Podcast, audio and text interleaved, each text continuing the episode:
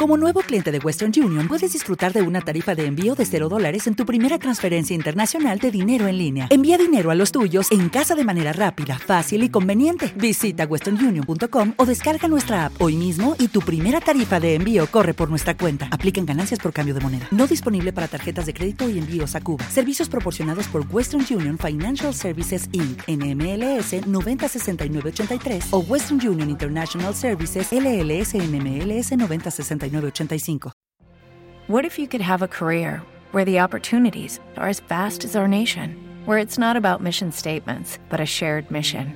At U.S. Customs and Border Protection, we go beyond to protect more than borders from ship to shore, air to ground. Cities to local communities, CBP agents and officers are keeping people safe. Join U.S. Customs and Border Protection and go beyond for something far greater than yourself.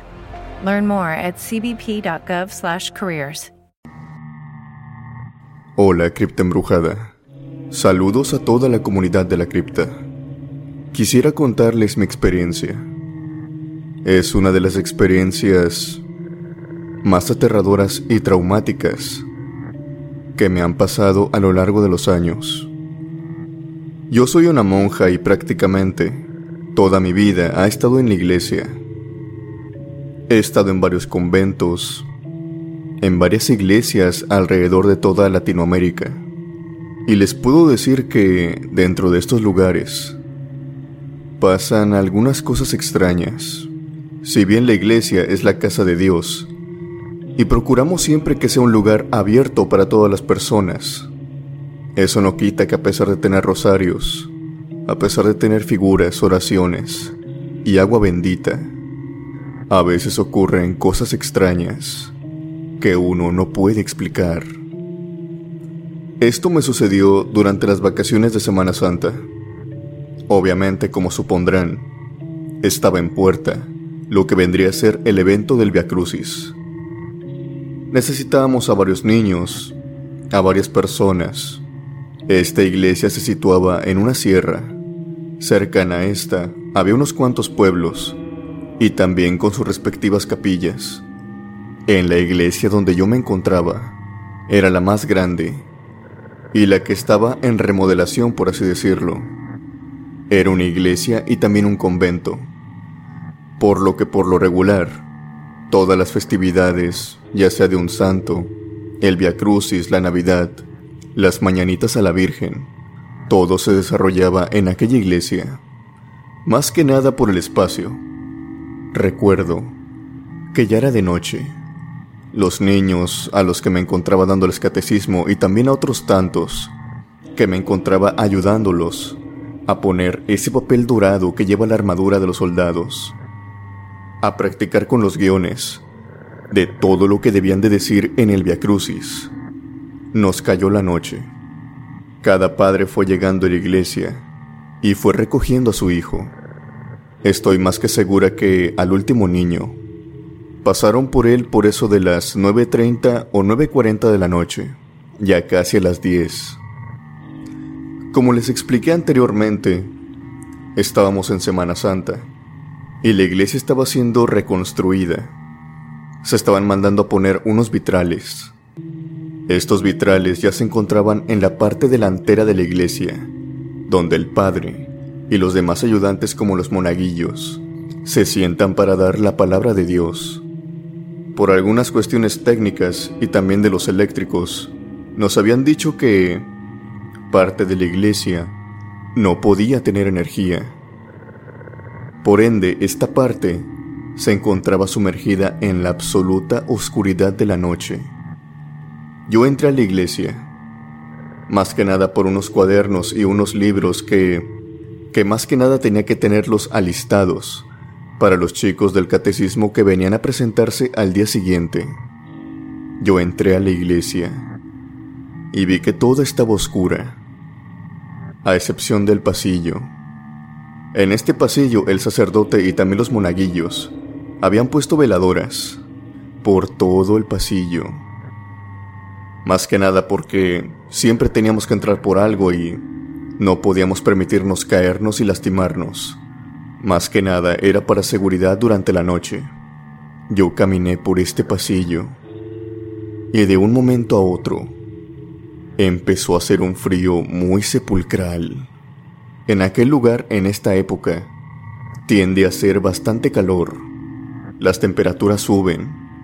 Y el problema en aquel verano son las temperaturas altas.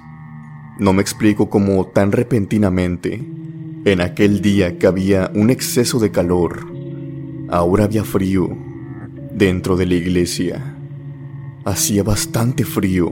Les puedo decir que hasta incluso cuando iba caminando en el pasillo, logré sacar un poco de vapor de mi boca. Esto se me hizo extraño, pero solamente quería pasar por los libros, así que mantuve mi mirada fija hasta llegar a aquel lugar. Cuando me di la media vuelta, una de las ventanas, en donde se suponía tenían que poner los vitrales, ya tenía una imagen. A ver, les explico. Los vitrales se ponían desde enfrente hacia atrás, desde donde estaba el sacerdote hasta la entrada principal. Yo me encontraba en ese momento en la entrada principal. Por lo tanto, esos vitrales eran los últimos en ponerse. Lo que me sorprendió bastante es ver que en una de estas ventanas ya se había colocado uno, o al menos es lo que yo creía. Por la luz de las velas y por la luz de la luna del exterior, pude ver la sombra de una figura que estaba en aquella ventana. Yo creí que era una de las figuras que se ponían en los vitrales. Estas figuras por lo regular hacen sombras, por lo que a final de cuentas no le tienes que prestar mucha atención. Uno se puede confundir, claro, pero cuando volteas, simplemente se trata de una figura ya sea de un santo o de alguna imagen que quieren representar en algún capítulo de la Biblia. Pero en aquella ocasión esta imagen no se parecía a ningún santo. No parecía ninguna imagen sacada de la Biblia. Lo que yo vi fue la sombra de un hombre, la mitad del cuerpo de un hombre. Las manos las tenía levantadas sus dedos eran demasiado largos y en su cabeza salían a relucir un par de cuernos que se divisaban fácilmente gracias a la luz de la veladora. Yo en un principio creí que solamente estaba con la percepción algo alterada. Seguramente era una imagen que tenía sentido, pero en ese momento, con la oscuridad, y gracias a que no la veía bien, tal vez estaba confundiendo la imagen, y a pesar de que me dispuse a irme, lo que sentía dentro de mí no me dejó hacerlo. Tenía curiosidad, quería saber qué tipo de dibujo habían puesto en esa ventana. Tomé una de las veladoras del pasillo y me fui acercando poco a poco hasta aquella ventana y vi finalmente aquel dibujo. En efecto, no era ningún santo, no era ninguna imagen. Lo que yo vi fue el dibujo de un diablo, de un demonio. Este tenía los ojos saltones, reposaba sus manos sobre la ventana, tenía la boca abierta, mostrando los colmillos y también la lengua, la cual caía hasta su pecho. Era una lengua extremadamente larga. Sus ojos eran fijos hacia mí, como si me estuviera siguiendo. En ese momento me espanté, pero claro, de inmediato lo que se me vino a la mente es que los trabajadores habían puesto eso. Tal vez se trataba de alguna broma de mal gusto. Pero el vitral del demonio tenía la particularidad que se veía muy real a comparación de los otros. Yo me fui retirando y mientras lo iba haciendo sentía la temperatura que aún más caía. Caminé por el pasillo, dejando aquel vitral sumamente perturbador y horrendo detrás de mí. Afortunadamente llegué a la parte frontal del convento y vi que los trabajadores aún no se iban. Me acerqué hacia ellos y antes de que me pudieran saludar empecé a regañarlos. Obviamente no me había gustado para nada lo que habían hecho en la iglesia y les empecé a decir que los vitrales no eran para eso, que esas figuras de demonios, esas figuras de diablos, no eran acorde a lo que iba con la iglesia. Ellos estaban muy confundidos mientras yo me encontraba reclamando y reclamando esto. Hasta que uno de ellos me dijo, a ver madrecita, cálmese. ¿De qué vitrales está hablando? Nosotros hemos puesto solamente los vitrales que el sacerdote específicamente nos ha dicho que pongamos en cada una de las ventanas. Yo le dije que sí, que tal vez él sí, pero que sus trabajadores habían hecho todo lo contrario y que si no me creía que me acompañara para mostrarle lo que habían hecho. Aquella noche me acompañó el jefe y no solamente él, sino también todos los trabajadores juntos. Caminamos, entramos a la iglesia y caminamos los diez por aquel pasillo. Una vez que llegamos a donde se encontraban los vitrales de aquel diablo, me di cuenta que no tenían vitrales. Aquel marco se trataba simplemente de una ventana, una ventana común y corriente que daba hacia el exterior. Yo en ese momento no supe qué decir. Por más que les explicaba, la verdad es que, incluso para mí, era difícil de creer. A final de cuentas me disculpé con ellos y todos salimos de la iglesia. Después de esto empecé a orar mucho, sobre todo adentro de la iglesia y en compañía con más monjas. Era más que obvio que lo que había visto aquella noche no era el dibujo de un diablo sino algo verdadero que se manifestó aquella noche. Antes de acabar la historia, quisiera mencionar algo más y esto se me pasó desapercibido. Y es que a la mañana siguiente, revisé esta ventana por el otro lado y por ese lado pude ver claramente cómo las manos y la lengua habían sido marcadas y habían sido dejadas puestas en la ventana. No había sido mi imaginación.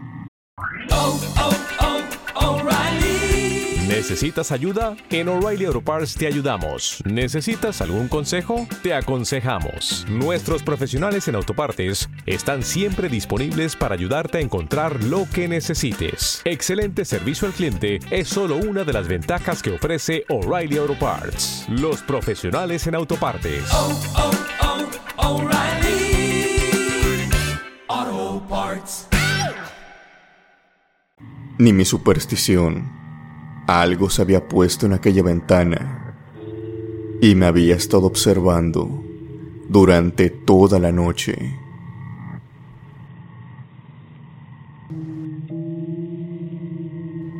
Hola a todos. Quisiera que mi nombre se mantuviera anónimo.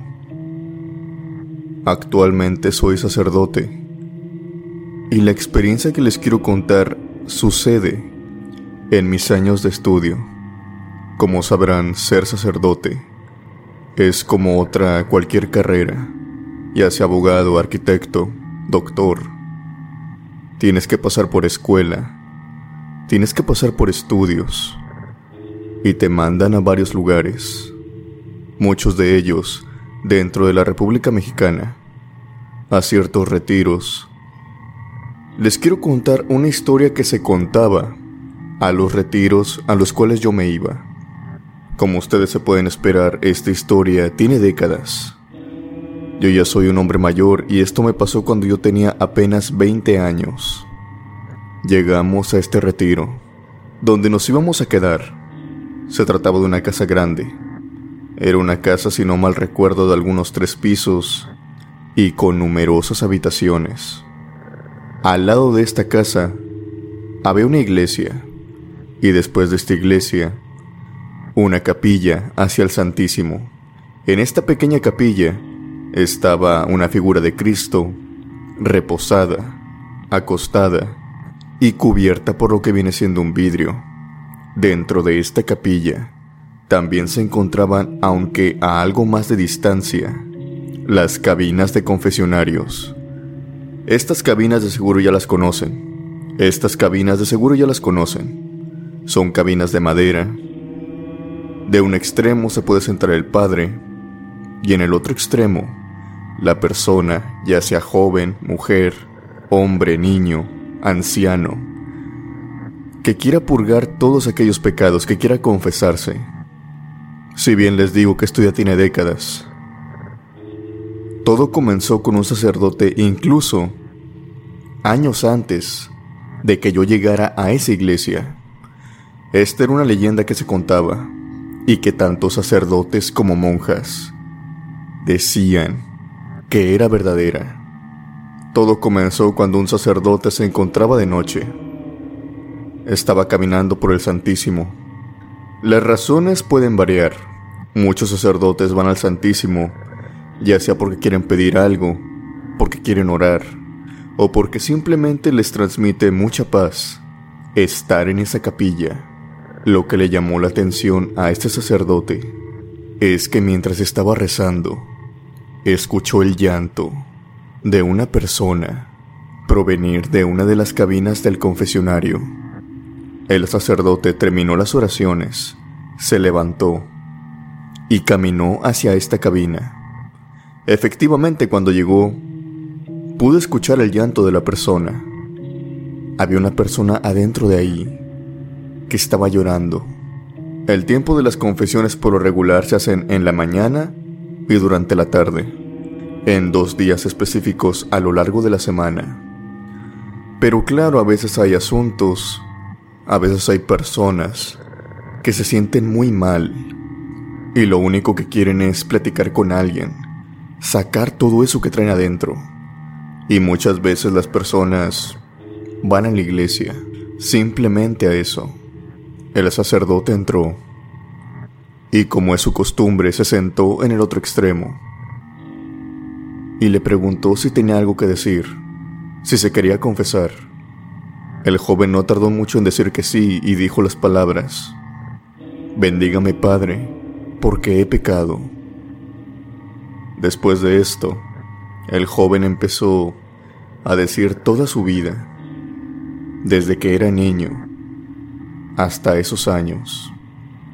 El sacerdote se da cuenta de que este joven se refiere a sí mismo como en periodo pasado y muchas veces este joven le dice al sacerdote que todo esto que ha cometido no lo va a poder solucionar y que se arrepiente de ello. El sacerdote obviamente trata de calmarlo, trata de decirle que todo esto tiene solución, que él puede cambiar que todavía tiene mucha vida por delante. En fin, siguen con la confesión y al final, el sacerdote sale de la cabina y espera que el chico también salga. Se dice que eran horas altas de la noche. El sacerdote tenía que cerrar la capilla, por ende, tenía que esperar a que el chico saliera y encaminarlo hacia la salida. Pero pasó un minuto, pasaron dos minutos, Pasaron tres, cuatro, cinco, diez minutos. Y el chico no salía. El sacerdote con pena le toca la puerta y le dice que ya es hora, que tiene que cerrar la capilla. Escucha la voz del joven provenir dentro de esta. Él le contesta que sí, que está listo. El sacerdote abre la puerta y resulta que no hay nadie en su interior. El joven ya no se encontraba a pesar de haberlo escuchado segundos antes. Se dice en la historia que el sacerdote continúa con su noche normal. Claro, antes de irse, da unas plegarias por aquella alma. Se sale de la capilla, la cierra con llave y transcurre la noche normal. Al día siguiente, este mismo sacerdote se encuentra otra vez en el Santísimo. De nuevo está orando, de nuevo está dando plegarias cuando en eso se levanta Y antes de irse, antes de cerrar otra vez esa capilla con llave, se acerca a una de las cabinas y tenuemente le toca la puerta, como esperando que alguien le contestara desde adentro. Esta vez ya no es un joven, sino una mujer, la cual le dice, Bendígame Padre, porque he pecado. El sacerdote de nueva cuenta abre la puerta y entra. Estando adentro, escucha todos los pecados que esta mujer tenía. Y una vez cuando termina, sale de nueva cuenta de la cabina. Espera que salga aquella mujer, pero jamás lo hace. El sacerdote, otra vez repitiendo lo que hizo la noche anterior, toma la manija, abre la puerta y se entera de que no hay nadie. Ya no se encontraba nadie dentro de la cabina. Desde ese momento y los días siguientes, el sacerdote repite todo, todas las noches lo mismo, todas las noches lo mismo, hasta llegar el caso en que este sacerdote, prácticamente todas las noches, en las seis cabinas que había, escuchaba los pecados de las seis personas de cada noche, o mejor dicho, las seis almas en pena que iban hacia esa capilla. No se podría decir que las almas volvían. El sacerdote cuenta que cada noche, en cada cabina diferente, la vida que le contaban, los pecados que le contaban, era diferente. Siempre era diferente. Y también la voz, muy diferente a todas las noches anteriores, muy diferente a todas las cabinas y variaban. A veces escuchaba la voz de un hombre, de un anciano, de una mujer, de una anciana, de un niño o de una niña. Siempre escuchaba. Siempre variaban las historias. Siempre variaban los pecados. Y siempre variaban las personas. Sin embargo, y a pesar de que el sacerdote creía que estaba haciendo el bien, que estaba escuchando a aquellas almas que iban en pena, aquellas almas que no podían descansar, se dice que cuando hablas con alguien que ya falleció, ellos tienen una extraña energía, una energía que si tienes y mantienes contacto con él por un tiempo prolongado, Básicamente ellos también te están quitando vida. De alguna manera tú les estás dando vida y ellos te la están robando, pues técnicamente se cree que tanto los vivos como los fallecidos pertenecen a planos totalmente diferentes. Esto es lo que se cree de esta historia.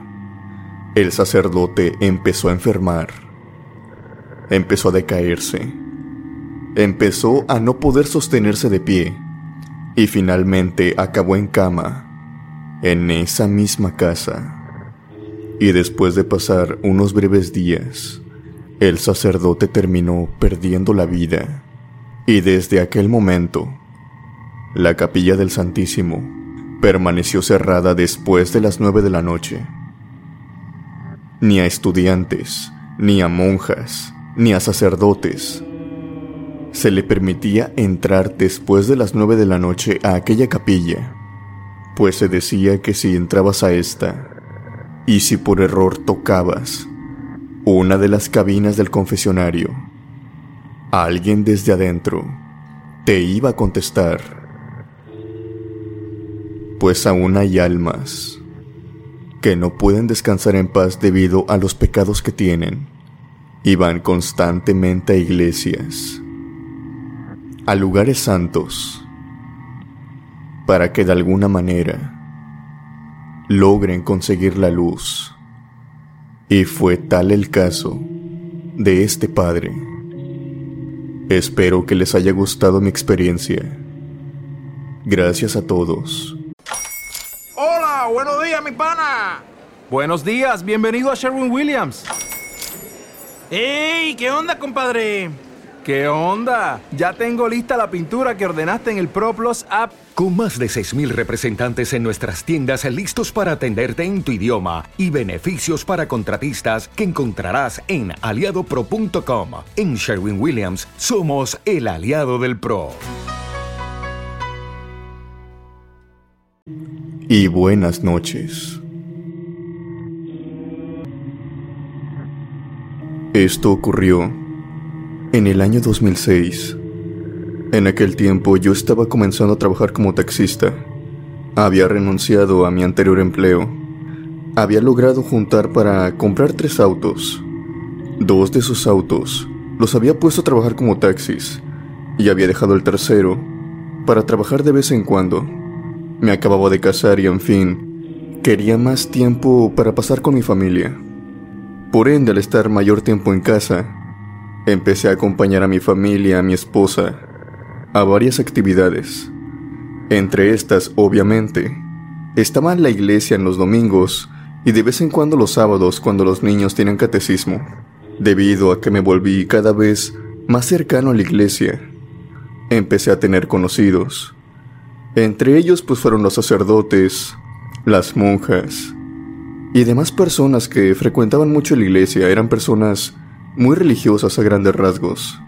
Como les dije anteriormente, yo no andaba en la carretera buscando pasaje.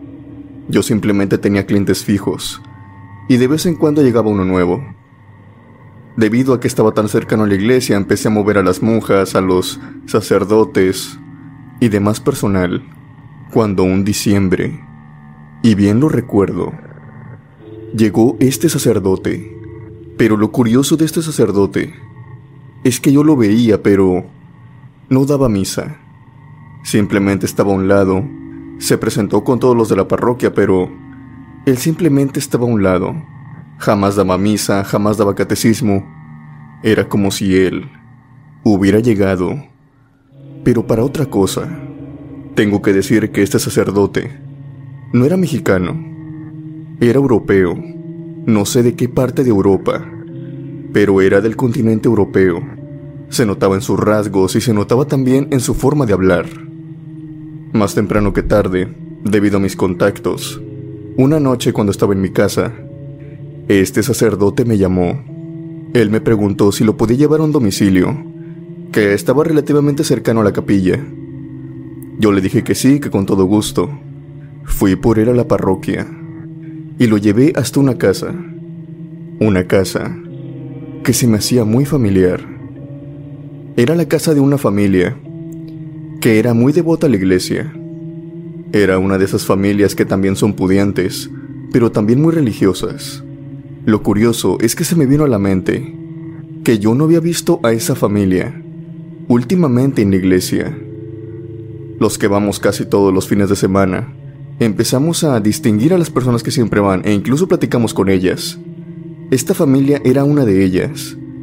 Y curiosamente, los últimos meses no habían ido ningún integrante. Yo no soy una persona que se meta en asuntos que la verdad no le conciernen. Entonces yo simplemente me limité a llevarlo y no le pregunté nada acerca de esta familia. Lo curioso empieza. Es que a la noche siguiente, de nueva cuenta, me pide este sacerdote que lo lleve a esta misma casa. Yo cumplí y lo llevé nuevamente.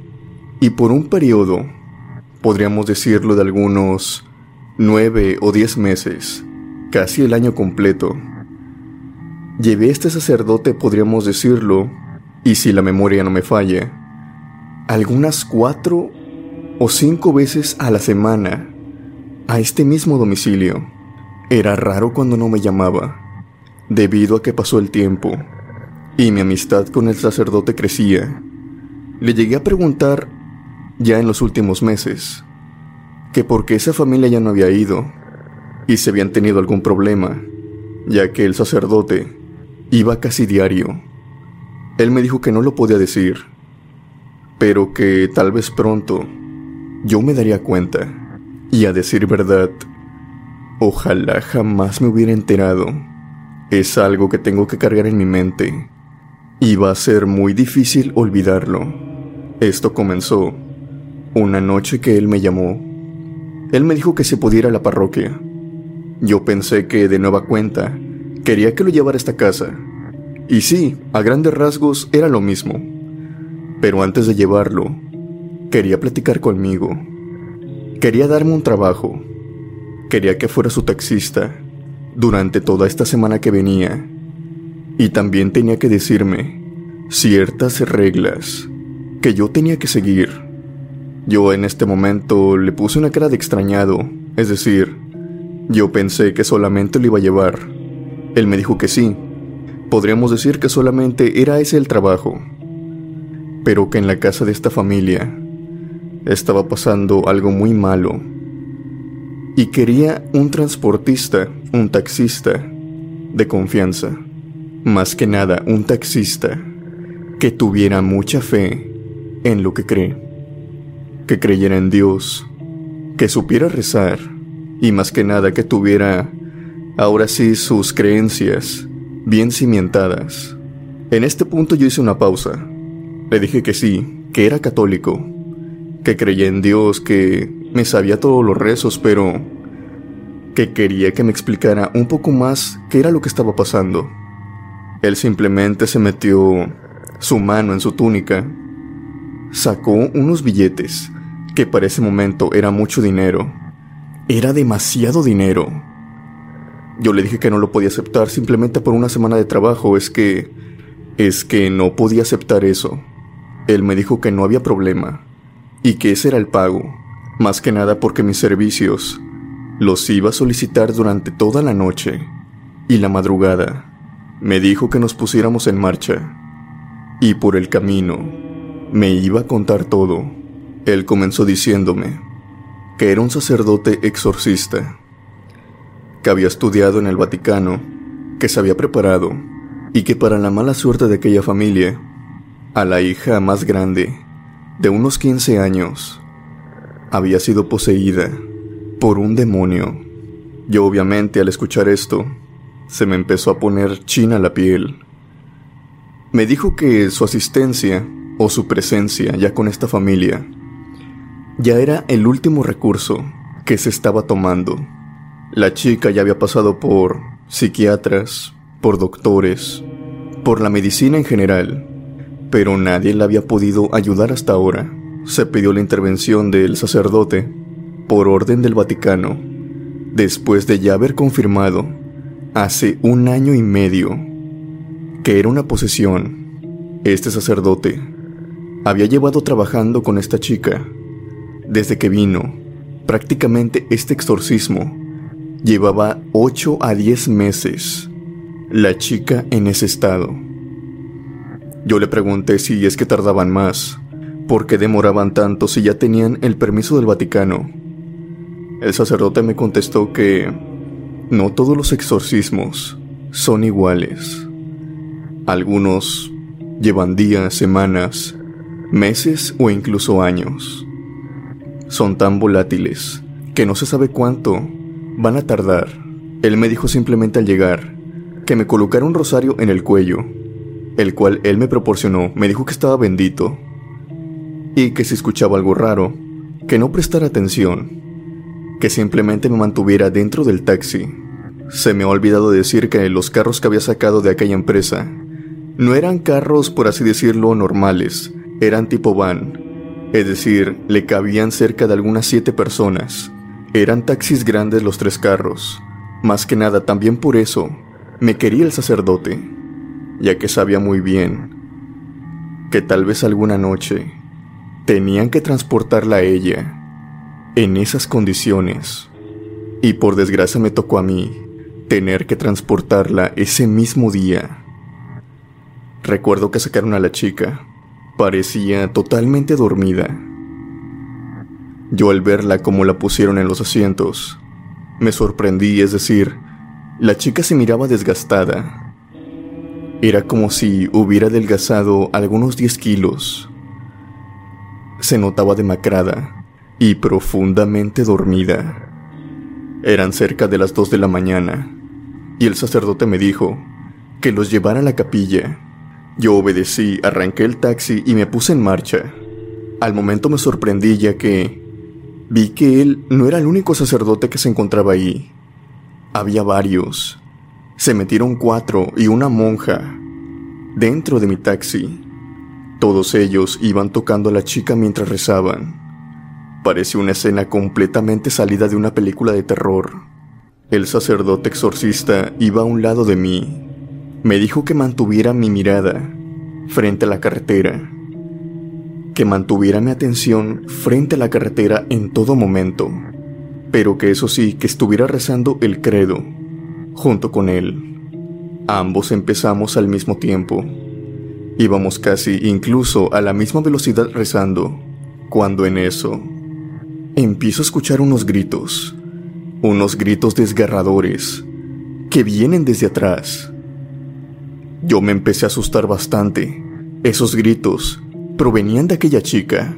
Los gritos eran tan desgarradores, eran tan aterradores y tan fuertes que incluso me volvieron sordo por un momento. Incluso creía que las cuerdas vocales de aquella chica iban a reventar. Sus pulmones estaban esforzando bastante. Pero cuando volteé a ver el retrovisor, se podría decir que me aterré todavía aún más de lo que ya estaba. Y es que por el retrovisor pude ver que la chica venía completamente dormida. Es decir, ella no estaba gritando, o si lo hacía, lo estaba haciendo con la boca cerrada y eso es prácticamente imposible. Y ahora, antes de que ustedes saquen sus propias deducciones, cuando llegué a mi casa yo empecé a hacer ejercicios, o sea, intentar gritar con la boca cerrada. Obviamente se puede, pero el sonido no es igual a como si tuvieras la boca abierta. Aquel sonido era un grito, un grito desgarrador, como el de una mujer junto con la voz de un hombre. Era una voz totalmente extraña. Obviamente esto me empezó como a distraer un poco. Tenía mucho miedo. No sabía muy bien cómo actuar en ese tipo de ocasiones y, debido al miedo, a la ansiedad que tenía en ese momento, empecé a dejar de rezar y solamente miraba a aquella chica por medio del retrovisor. Y en una de esas vistas, cuando alejé la mirada del camino, y luego la volví a poner sobre el camino. Enfrente de mí se me apareció un hombre, o se puede decir que quería aparentar la silueta de un hombre. Sus piernas eran muy largas, sus manos eran también demasiado largas. Sus piernas eran elevadas casi hasta el pecho de una persona, y sus manos eran largas y extendidas, hasta llegar casi al piso. Era un ser completamente deforme, podríamos decirlo, y en su cabeza salían a relucir un par de cuernos que se podían ver con la luz de mi taxi. Este hombre se paró enfrente de mí y yo lo que hice fue dar un volantazo, alcanzar a esquivarlo y después volver a la carretera. Obviamente por este movimiento todos se movieron. El sacerdote me tomó del hombro y me dijo, no dejes de rezar, pon atención al camino, no mires ni una otra cosa, solamente reza y preocúpate por llevarnos hasta la capilla. Yo me enfoqué en eso, iba rezando y conduciendo, rezando y conduciendo, hasta que por fin, y a pesar de que se me hizo un viaje eterno, pude llegar a la capilla. Pero esto, para mi desgracia, no acabaría ahí. Dos sacerdotes se bajaron y fueron a preparar unas cosas en la capilla. El otro sacerdote, el exorcista, me miró y después me dijo, sé que es mucho lo que te voy a pedir, pero por favor solamente por esta vez, ayúdanos a bajar a aquella muchacha y meterla en la capilla, por favor. Yo solamente lo miré con ojos de que, ¿por qué me estás pidiendo eso? Yo no quería, yo no quería hacerlo, pero a final de cuentas lo terminé haciendo. Bajamos a aquella muchacha, y mientras lo hacíamos, recuerdo muy bien una voz que provenía desde ella, desde dentro de ella. Vuelvo a decirlo, la chica iba como que completamente sedada, iba respirando, pero la voz que venía de ella La voz que me hablaba, que nos hablaba a todos en conjunto. No sé qué era lo que nos decía, pero era una voz como que femenina y masculina al mismo tiempo. Venía como desde su torso, desde su estómago, desde su pecho. Desde ahí provenía aquella voz, no de su boca. Y puedo decir que los gritos que escuché anteriormente también provenían de ahí. Era como si algo estuviera dentro de ella. Yo simplemente me limité a llevarla. Y ahí una vez yo me salí. Me salí muy apresurado. Corrí incluso, abrí el portón. Y lo primero que hice al llegar a la banqueta, al llegar con mi taxi, fue vomitar en la banqueta. Tenía muchas emociones encontradas. Estaba muy nervioso, terminé vomitando.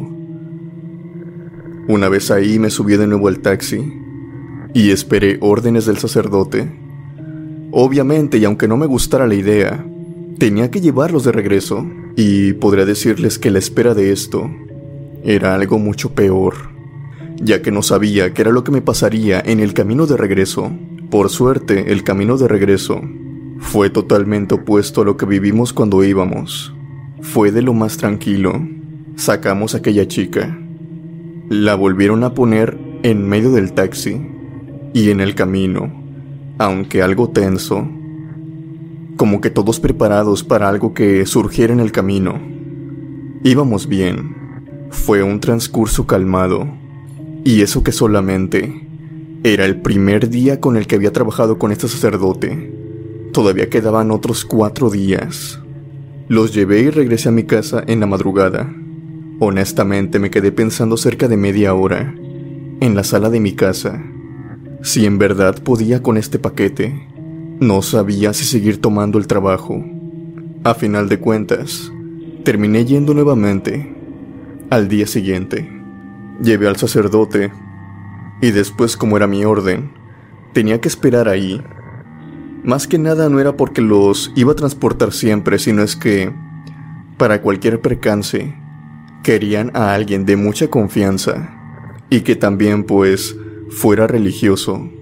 Pero esa noche nada pasó, al menos nadie salió de la casa, pero lo que sí pude ver es que alrededor de la casa, en el patio, por las ventanas, por la puerta, había niños, niños que me observaban desde adentro hacia afuera.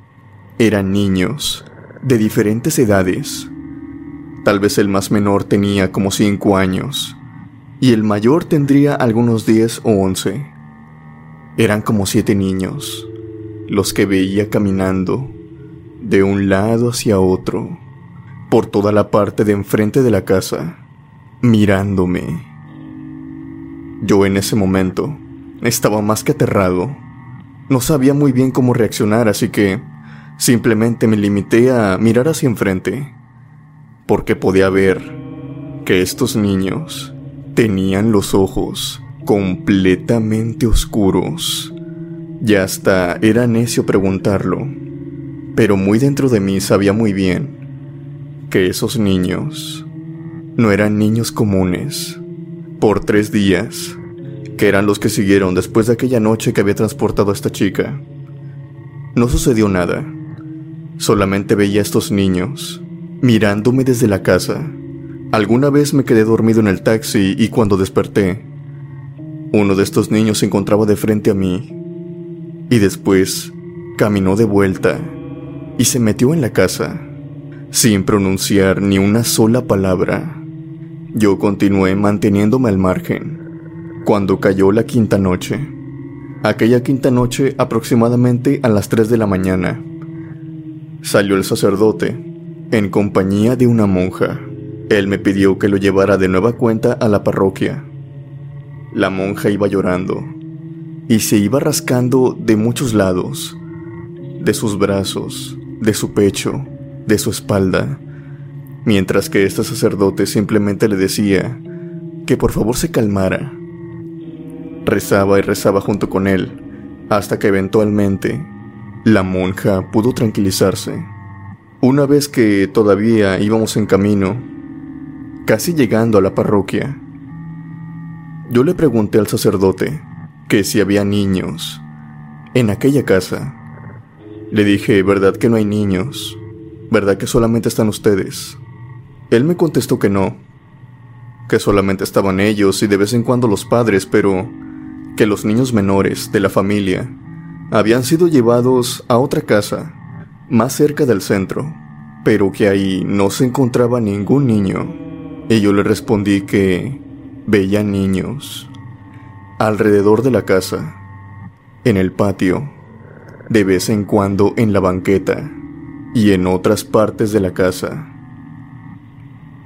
Él me dijo que no eran niños, que simplemente son cosas, que no les gusta, que los estuviera ayudando, pero que no tuviera miedo, a grandes rasgos que ellos a mí no me podían hacer nada, solamente intimidarme, solamente asustarme por así decirlo, pero que no se podían meter conmigo, que eso se los había prohibido mediante algo que había hecho él antes de que yo entrara a esa casa o que estuviera allí enfrente de ella. Los días pasaron y obviamente pues el servicio pues se acabó. Yo dejé de ir por este padre y después ya no supe acerca de la familia.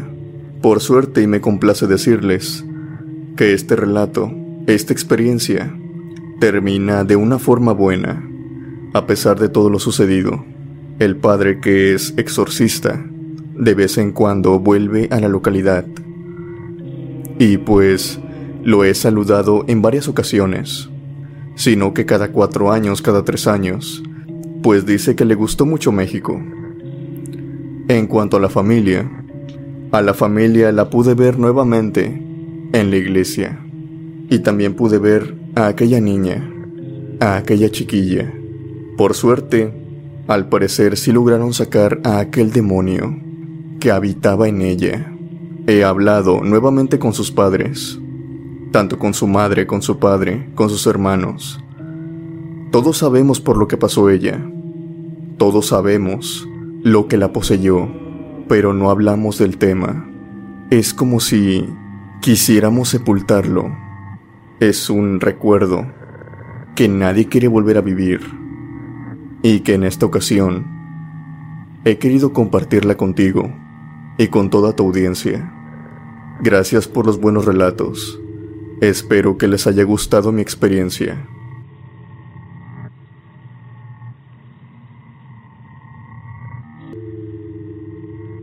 Hola a toda la comunidad.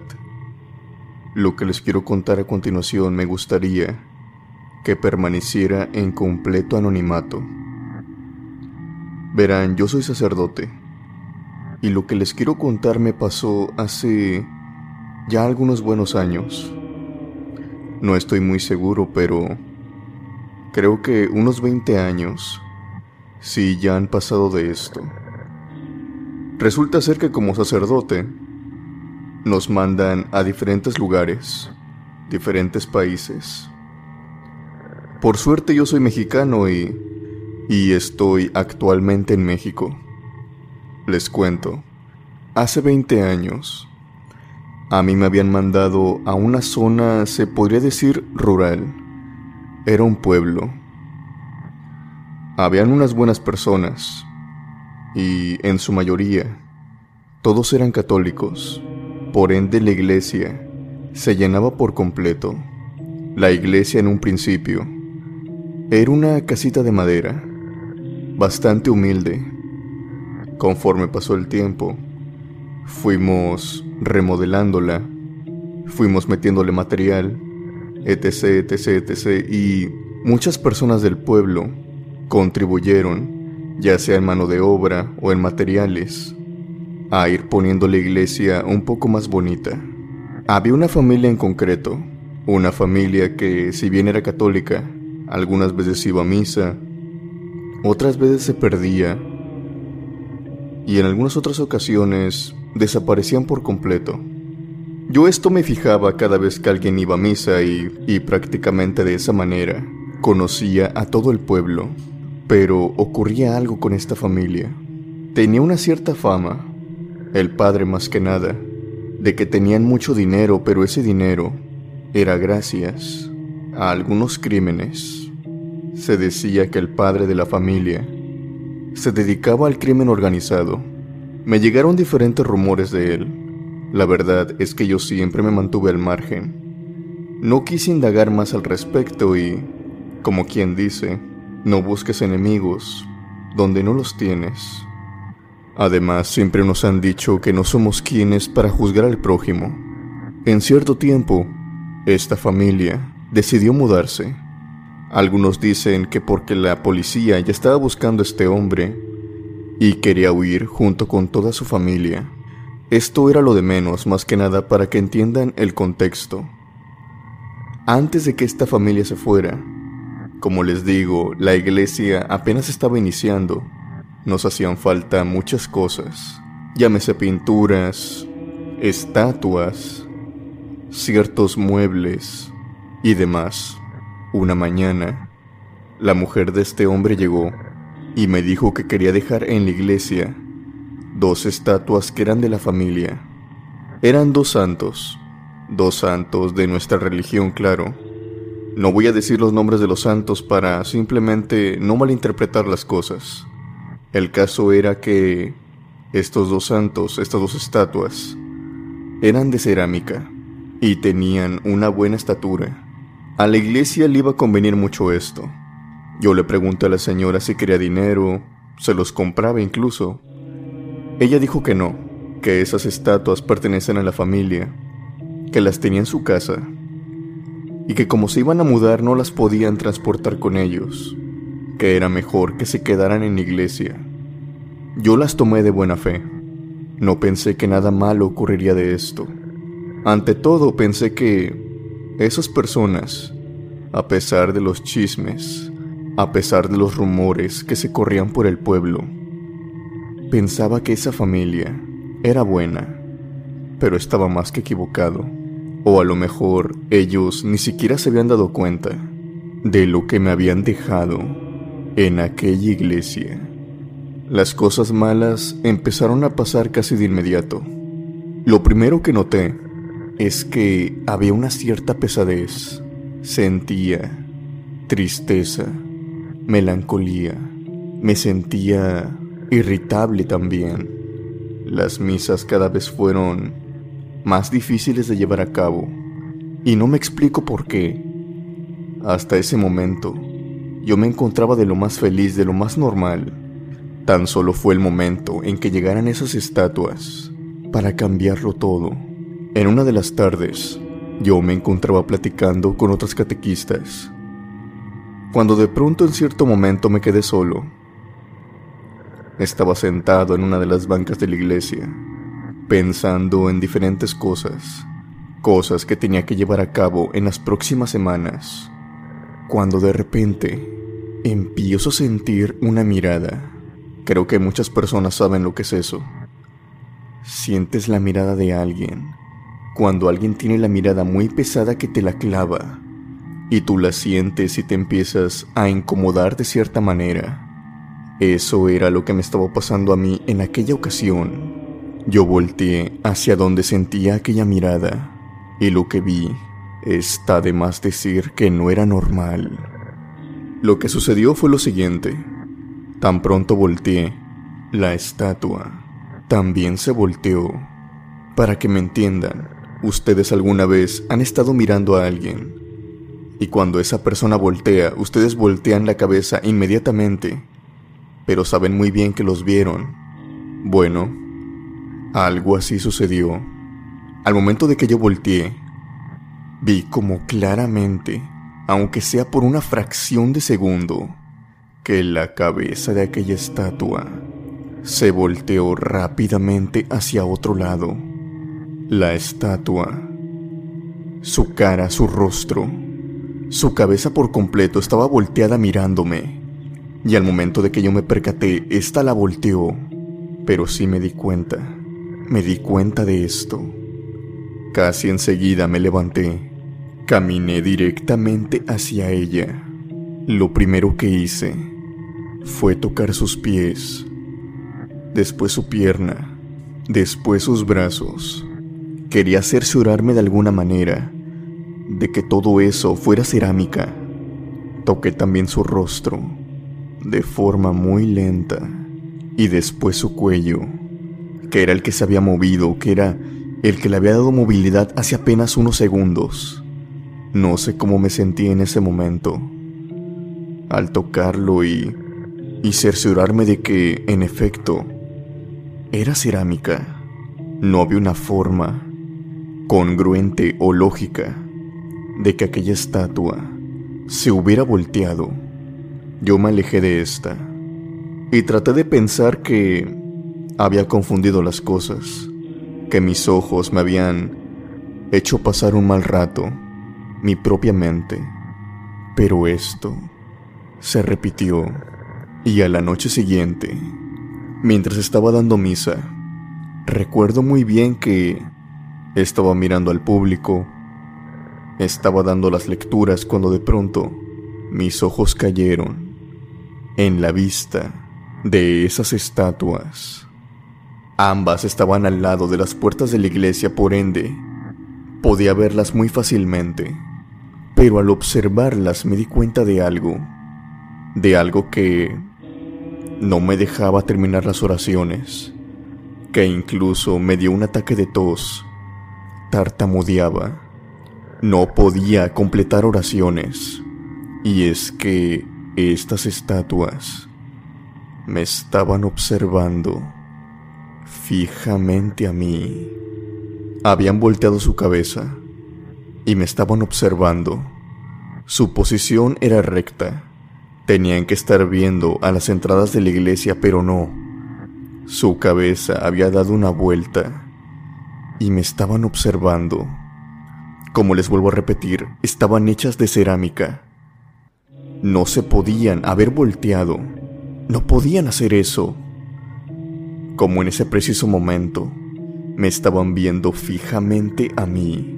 Esto me pasó no una ni dos, sino varias noches. Y cada vez que terminaba la iglesia y cada vez que me acercaba a ellas, de nueva cuenta, la posición de sus cabezas se encontraba de una manera normal. Ya no me estaban observando. Esto de por sí ya estaba taladrando mi cabeza sobre si me había vuelto loco, pero había otra cosa que estaba sucediendo, que al menos a mí me reconfortaba, en que no era el único al que le estaban pasando este tipo de cosas. Había una señora, una catequista, que era la que abría la iglesia temprano por las mañanas. Y pasa resulta que cada mañana siempre encontraba que todos los bancos, que todas las sillas se encontraban revueltas. Las habían movido de un lugar a otro, las habían regado, incluso algunas estaban tiradas. Todas sin excepción. No había ni una sola fila que no estuviera movida. El caso es que...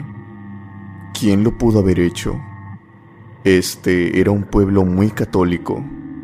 Ni siquiera los adolescentes se atrevían a faltarle de esa manera el respeto a la iglesia. Aún más lo que se hacía más extraño es cómo se habían metido. La iglesia se cerraba y se cerraba por completo. Quien fuera que se metiera. Lo haría de otra manera o tendría algún tipo de llave. No había explicación para estos sucesos, hasta que una noche, una noche que había mucho viento, había como una tormenta. Yo salí de mi casa que se encontraba a dos casas de la iglesia. Me dirigí hacia allá en punto de la medianoche. Tenía la curiosidad de saber qué ocurría durante la noche en la iglesia. Tenía miedo no lo voy a mentir. Y aún así me dio más miedo aún cuando me fijé por la ventana. Dentro de la iglesia todo estaba oscuro, no se podía ver nada. Pero sí escuchaba, y escuchaba todo lo que pasaba ahí dentro. Había una risa. Los muebles se movían de un lado hacia otro, mientras que esta risa se carcajeaba y se carcajeaba una y otra y otra vez, como si le divirtiera estar haciendo desorden. Agarré el valor que tenía. Fui hasta la entrada, metí la llave y la giré. Entré muy bruscamente a la iglesia. El apagador se encontraba cerca, y aún así cuando entré, el movimiento y las risas no se detuvieron.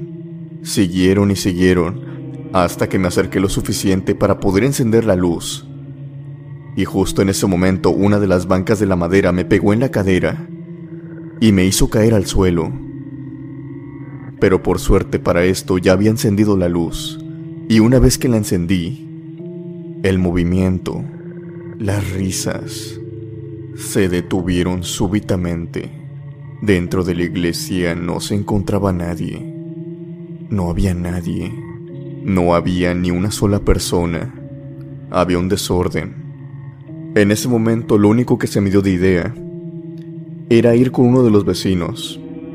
Este vecino me ayudaba mucho en la iglesia y sabía que si le pedía ayuda, en cualquier hora, sé que podía contar con él.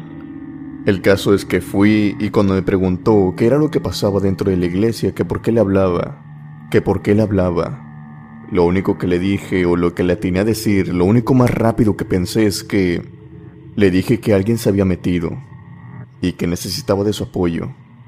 Él salió, fue hasta la iglesia junto conmigo y empezamos a acomodar todo. Lo primero que le pedí era que me ayudara a sacar las estatuas, aquellas dos estatuas que nos habían donado. Por suerte, él no me preguntó el porqué de esto. Simplemente me ayudó sin preguntar. Al momento de que la saqué de la iglesia, y mientras mi vecino estaba acomodando todo adentro, les aventé agua bendita e hice unas oraciones. Después me metí dentro de la iglesia, acomodamos todo y las estatuas se quedaron afuera. A la mañana siguiente, Aquellas estatuas ya no amanecieron. Muchas de las personas me preguntaron qué había sucedido con ellas. Muchas de las personas me preguntaron qué era lo que había sucedido con ellas. Obviamente la falta de la presencia de estas se notaba. Yo les dije que lo más probable era que las habían robado, pero algo dentro de mí me dice que esto no pasó. Y es que como lo dije anteriormente, Todas las personas de este lugar, en su mayoría en aquella época, eran católicas. Le tenían mucho respeto a la religión. No creo que se las hayan robado, pero para suerte mía, y también para los catequistas, las cosas paranormales, las cosas sin sentido, dejaron de suceder una vez que estas estatuas desaparecieron.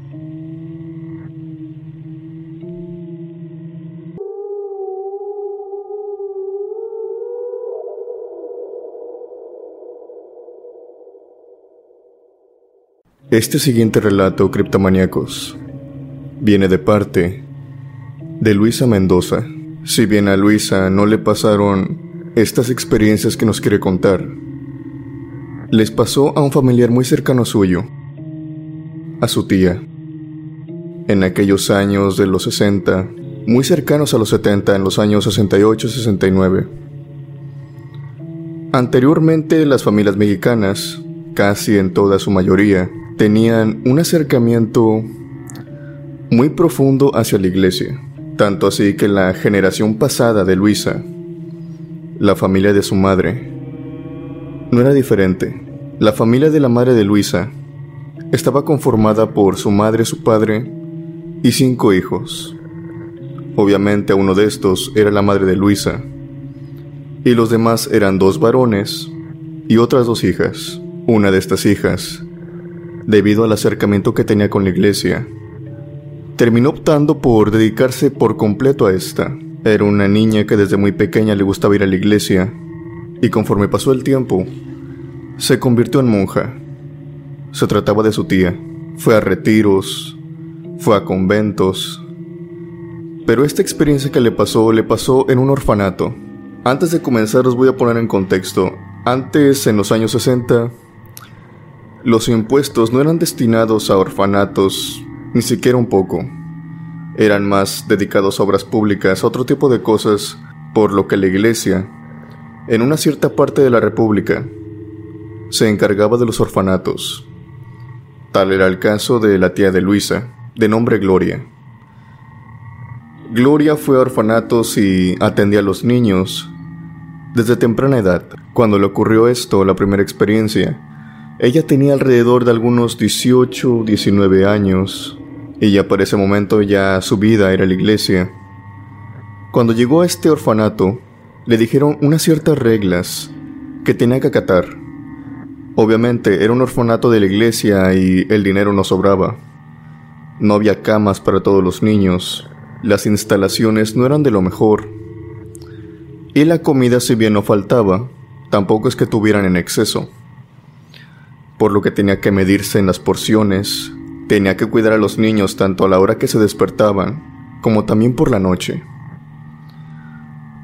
Había demasiados niños en ese momento, niños incluso que eran abandonados en la puerta del orfanato, otros que eran encontrados, vagando, caminando, y otros que simplemente los padres fueron y los dejaron ahí.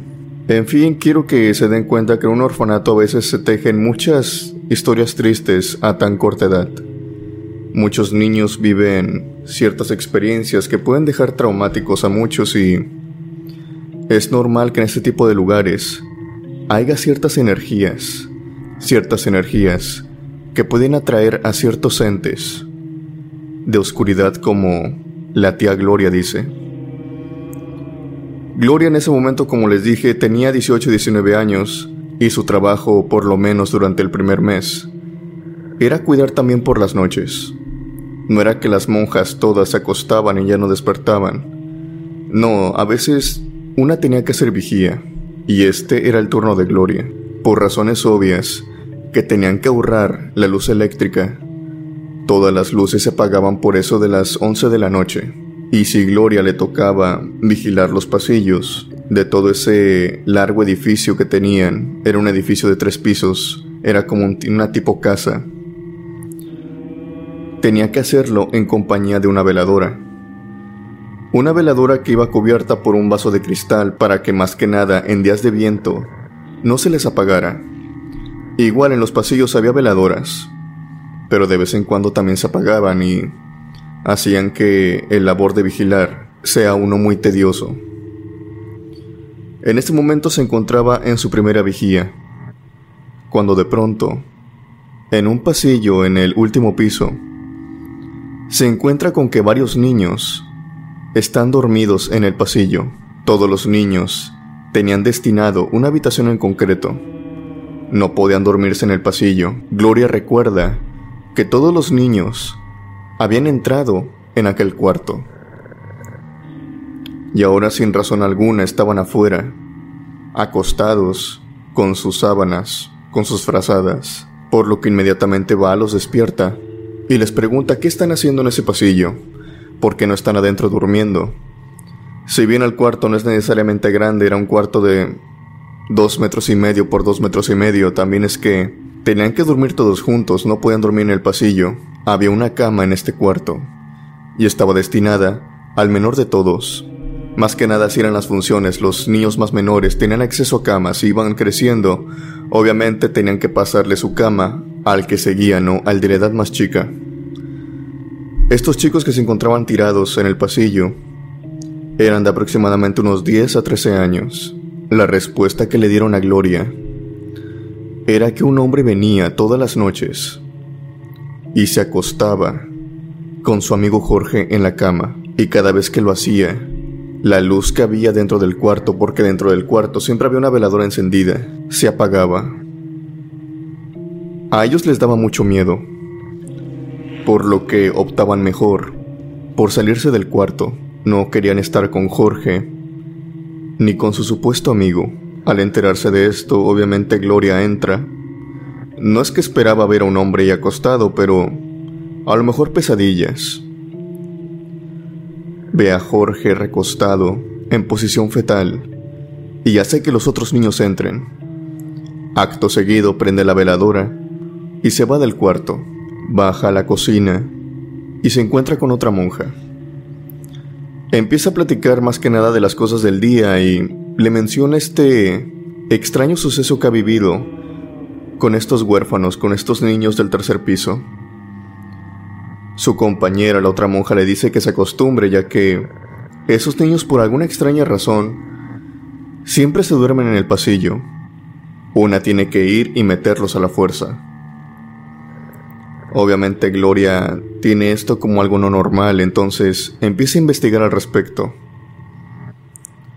Ella se da cuenta que cada mañana Jorge baja del cuarto, va a la alacena y mete dulces en la alacena. Lo ve consecutivamente dos días seguidos. Gloria se le acerca y le pregunta, ¿es que acaso tú agarras dulces entre la noche? ¿O de dónde sacan los dulces?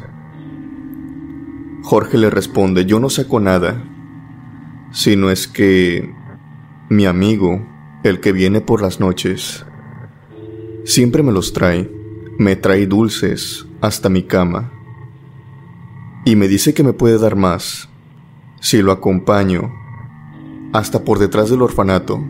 Detrás del orfanato se encuentra un monte y seguido de este, un río. Jorge le dice que él nunca quiere ir con su amigo, pero que cada vez que lo desprecia, él se enoja muchísimo Aquella noche se había enojado y sus amigos, los que estaban durmiendo con él, decidieron salirse porque les dio miedo estar con él. En la misma habitación, Gloria durante las noches que siguen empieza como que a querer ayudar a estos niños. Les empieza a preguntar que a qué horas es que llega aquel hombre, cómo luce, cómo va vestido, y empieza a hacer oraciones. El aspecto de este hombre podía decirse normal, lo que ella pensaba en un principio. Resultó que para nada no era, no era de lo más normal como ella pensaba. Los niños le dijeron que las características de este hombre eran las siguientes. Era un hombre con una cara rara, una cara entre risueña y enojada. Sus orejas eran puntiagudas y su torso, sus brazos, eran los de un hombre, un hombre normal. Pero todo cambiaba. De la cintura para abajo, este hombre no tenía piernas como de humano, sino parecían como los de un caballo, como las de un chivo. Y por último, tenía una larga cola, una larga cola que enroscaba y a veces jugaba con ella en el aire. Obviamente estas características dejaron a Gloria más que nada asustada. Y empezó a ir con estos niños cada noche, cada noche sin falta, Gloria iba a la habitación de estos niños.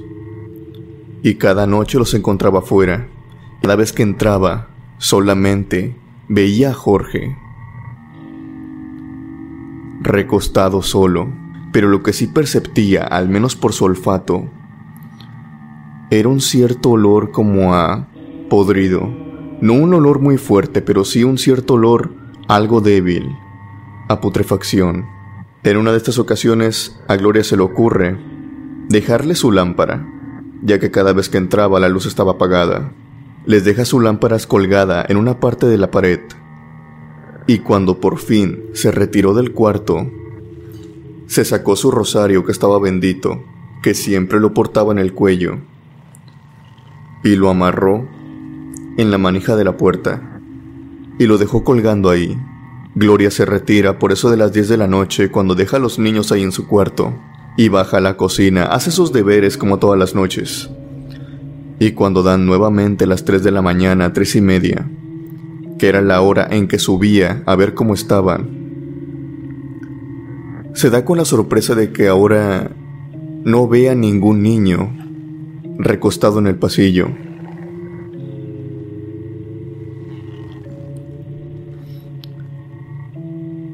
Lo que ve ahora es a un hombre, un hombre parado, de frente, a la puerta de aquella habitación, observándola, fijamente parado,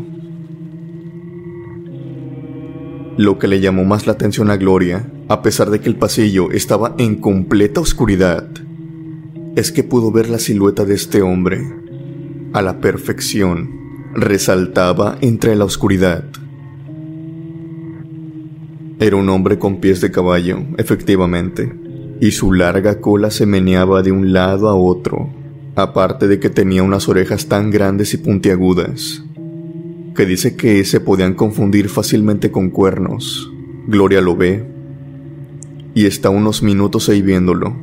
Ella dice claramente que fueron algunos dos minutos, fue un largo, fue un largo tiempo. Ella no se podía mover más que nada de la impresión de lo que estaba viendo. Ella decide bajar, baja nuevamente y va a la cocina. Le pide a una de las monjas que la acompañe. Cuando vuelven al pasillo, ya no hay nada, pero curiosamente, aquella noche fue la primera de muchas que aquellos niños pudieron dormir en paz, sin la visita de este hombre. Por temas de organización, Gloria se tiene que despedir de este orfanato por unos dos meses tiene que ir a un retiro y después va a volver al orfanato.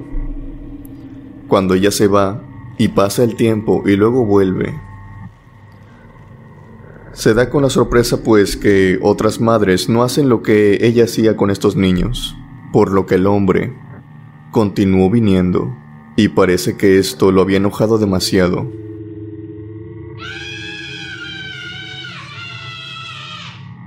ya que había arañado a Jorge de todo el cuerpo.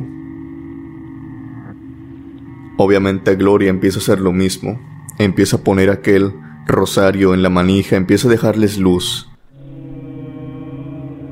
Y fue como estas apariciones fueron disminuyendo. Les dijo a estos niños que hicieran lo mismo cuando ella no pudiera ir, que era una manera de espantarlo.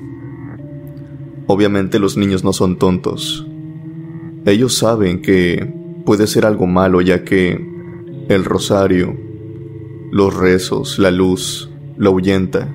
Esta historia termina cuando Jorge le pregunta Gloria, a esta monja, que quién era el que había ido. Dice, ¿acaso es el diablo? Gloria no le responde, porque dice que a pesar de que han pasado años, no está segura de qué ente malicioso pudo haber sido el que estaba acosando a los niños aquellas noches en el orfanato.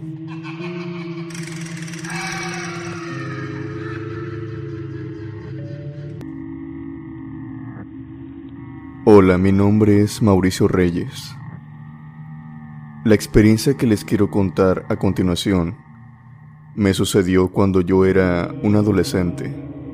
Tenía alrededor de unos 13, 14 años y mi familia toda la vida, desde que mi madre y mi padre se casaron, han tenido siempre esta vocación más bien de estar siempre muy apegados a la iglesia.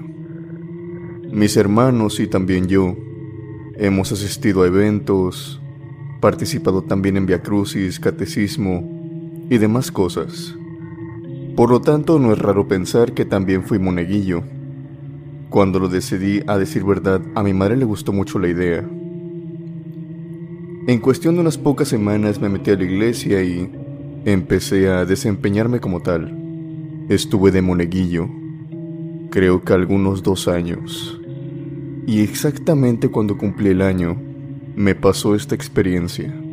Verán, yo antes veía la iglesia como el lugar donde menos uno esperaría que le pasaran cosas paranormales, pero había algo raro con esta iglesia. Se los voy a explicar porque, al menos cuando yo tenía 13 años, así lo sentía. Yo era moneguillo en las mañanas, a mediodía, cuando se podía en fin de semana y también entre semana.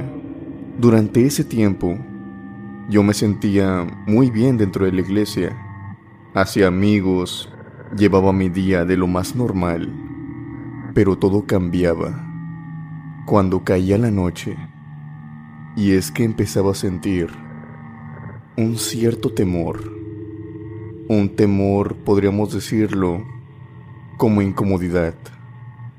No me sentía a gusto. Y me pasó varias veces cuando tenía que ser monaguillo en las misas que se dan por la noche. Y sentía una aura extraña. Conforme se iba acabando la misa, nosotros nos teníamos que quedar para arreglar algunas cosas. Y siempre que me quedaba, hacía lo que me tocaba lo más rápido posible para salir de igual manera rápido. No sé por qué, pero tenía la extraña sensación de que quería salir de ahí cuanto antes.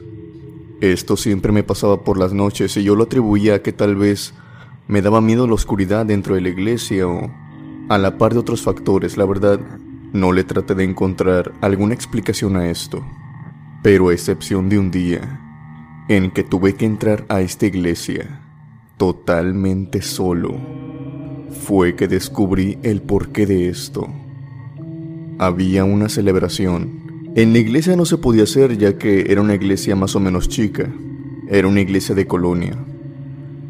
Al frente de esta iglesia había un terreno, un terreno que estaba en construcción pero era muy espacioso.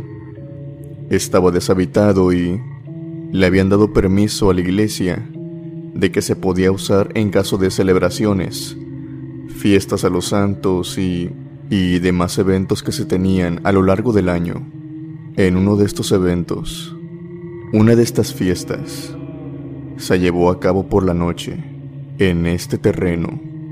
A mí me dieron una orden. Tenía que ir a la iglesia y dejar algunos instrumentos que habíamos ocupado en esta celebración y más que nada porque ya se iba a guardar todo, pero estos eran más importantes. Yo fui hasta la iglesia, se escuchaba la música, se escuchaba todo el alboroto todavía, pero por obvias razones, la iglesia en ese momento en concreto se encontraba cerrada. A mí me habían dado la llave y yo con esa abrí y entré a esta. Las luces estaban levemente encendidas Solamente se podía ver la parte de arriba y todo el pasillo, el pasillo del medio, todo lo demás casi en su totalidad, estaba en oscuridad. Yo caminé, dejé los utensilios cada uno en su respectivo lugar, y justo cuando me disponía a irme, me di cuenta de que no estaba solo en aquella iglesia. Había alguien más, sentado en una esquina, rezando. De hecho, me llamó a mí la atención por esto mismo, porque no se escuchaba nada. Solamente de pronto empecé a escuchar unas oraciones, pero muy levemente, como un susurro. A mí se me hizo extraño, pero la verdad no le quise dar más vueltas al asunto. A lo mejor era una persona que estaba pasando por un mal momento, necesitaba estar dentro de la iglesia. Lo que se me hacía extraño era cómo había pasado. Si a mí me habían dado las llaves, significa que, y como había corroborado, la iglesia estaba cerrada, aunque también había otra entrada, una puerta de fierro, que se encontraba por un lado de la iglesia que conectaba a un pasillo hacia afuera. Por ahí también podíamos entrar, de hecho por ahí entrábamos todos los monaguillos, una vez que comenzaba la misa. Pensé que tal vez esa puerta estuviera abierta, así que por ahí pudo haber entrado este hombre. Simplemente me pasaba a retirar lentamente, así tal cual como había entrado. Pero a la par de que le ponía atención conforme iba caminando, me di cuenta que este hombre, más bien se trataba de un muchacho, su cara, a pesar de que estaba sumido en la oscuridad, podía notarla un tanto extraña. Era una cara muy delgada. Sus pómulos resaltaban. Estaba como que muy, pero muy delgado, pero no delgado de una forma normal, sino delgado como si fuera alguna enfermedad. Parecía enfermo. Y conforme le ponía más atención, la situación empeoró bastante. Y es que el cuerpo de este joven estaba muy maltrecho. Estaba, podríamos decirlo, deforme, pero deforme de una manera que no podía pasar desapercibida. Su hombro estaba muy elevado, estaba totalmente salido de su lugar, más que dislocado. Su codo estaba quedando y sumido hacia adelante. Su brazo estaba totalmente torcido. Su pecho también parecía como si estuviera sumido, como si algo lo hubiera enterrado. Su otro brazo de igual manera se encontraba totalmente torcido. Esto me espantó de sobremanera porque al solo verlo era muy sorprendente y muy terrorífico. Traté de seguir caminando igual.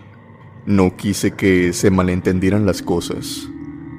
Y es que verán, en ese pueblo y también por conocimiento en redes sociales, algunas personas tienen enfermedades en el cuerpo.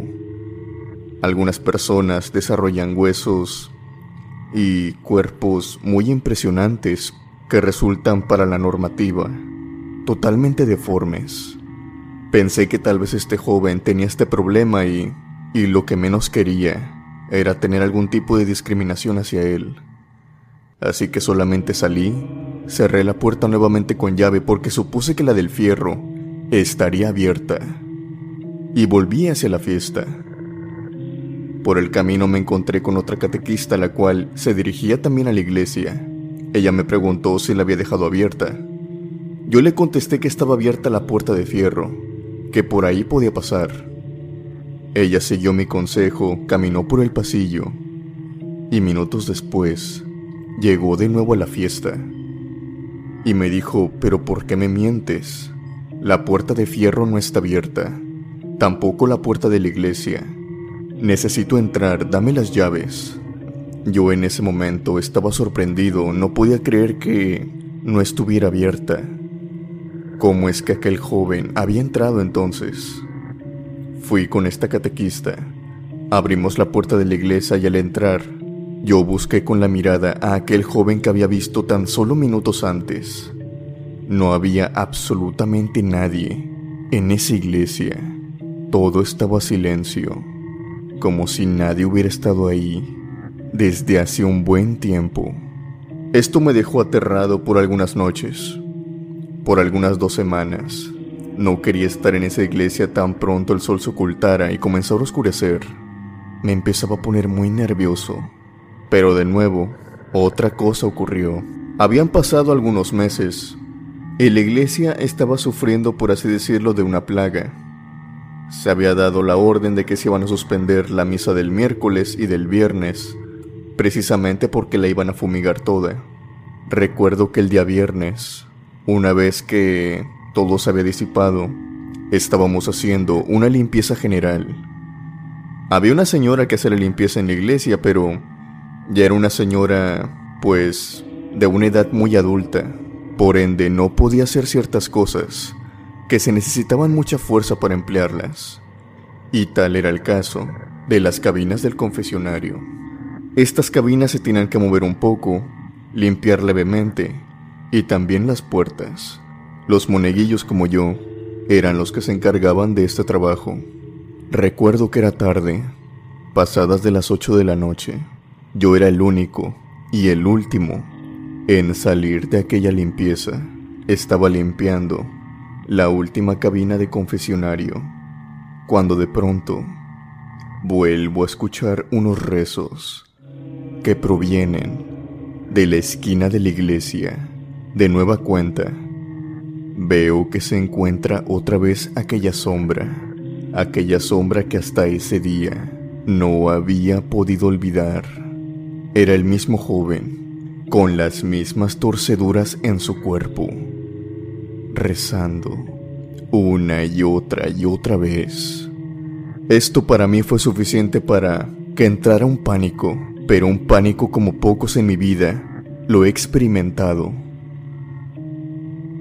Quise correr, quise caminar, y ninguna de las dos cosas pude. Lo único que pude hacer en ese momento fue abrir la cabina del confesionario y meterme dentro de esta. No estoy seguro de cuánto tiempo tardé ahí, pero sí fueron algunos minutos. Escuchaba cómo rezaba y rezaba este hombre, hasta que de pronto escuché como la puerta de fierro se abría. Y después escuché unos pasos. Escuché la voz del padre. Él era el que había entrado. Después de que entró, hubo un silencio.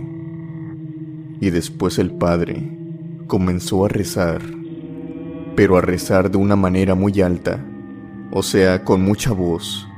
Se podía escuchar en toda la iglesia sus rezos.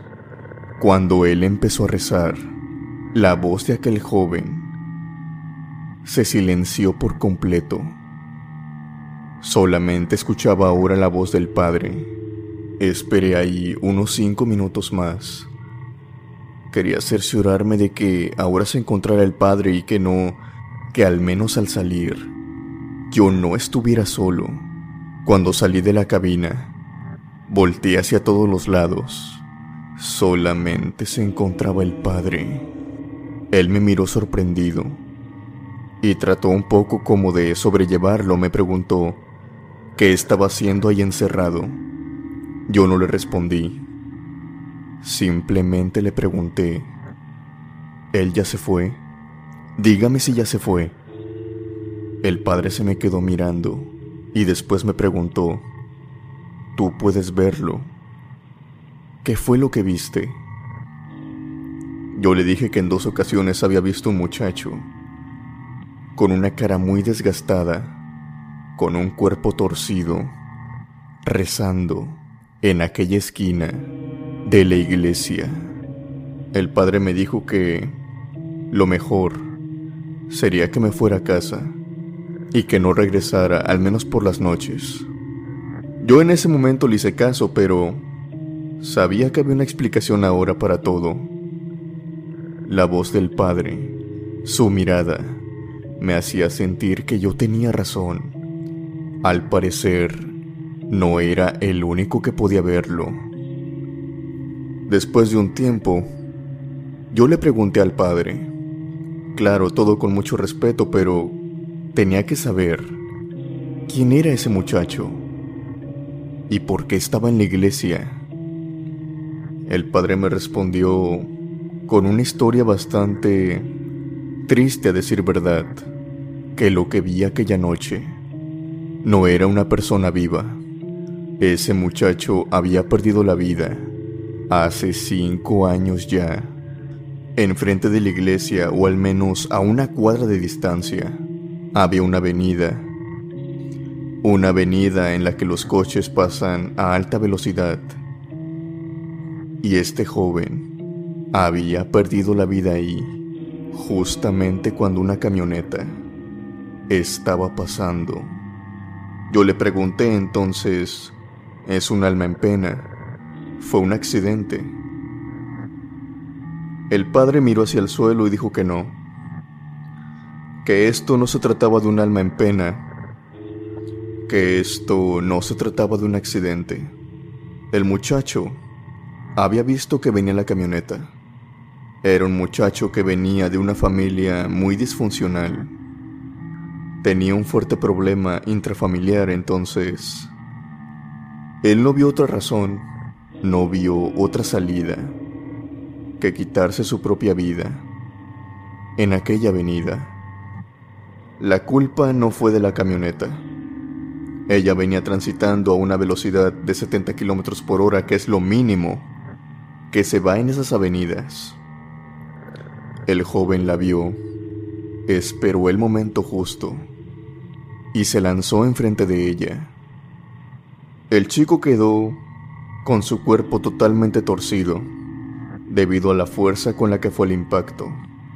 Me dijo que las almas que cometen este pecado, porque ante todo es un pecado, no son reconocidas todavía en el cielo, no son reconocidas todavía como almas que puedan descansar en paz.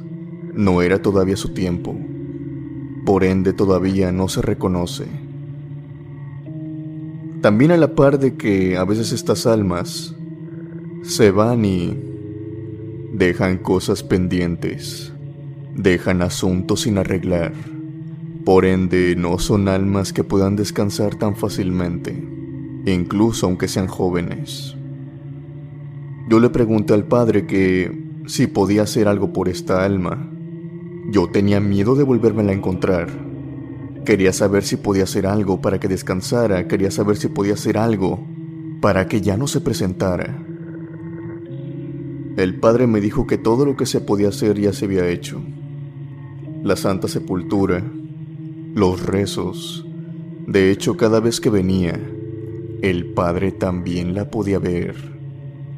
Rezaba por él, rezaba porque encontrara la luz, pero al parecer no funcionaba. Me dijo que lo mejor sería que yo no me presentara por las noches. Me dijo que tenía, por así decirlo, un don o una cierta sensibilidad, ya que la gran mayoría de personas no pueden ver este tipo de cosas. Y yo sí pude. Le pregunté que por qué simplemente por la noche, que por qué esta alma no venía durante el día. Él me dijo simplemente que lo hallaba ligado a que en esa misma hora fue cuando ocurrió el accidente. Fue cuando este joven se aventó hacia la camioneta. Posiblemente este joven aún no acepte que ya no está con vida. Lo único que podemos hacer, como dijo el padre, es dejarlo en manos de Dios y que se vaya cuando él tenga que irse. Esa fue mi historia. Gracias a toda la comunidad. Y saludos desde Monterrey.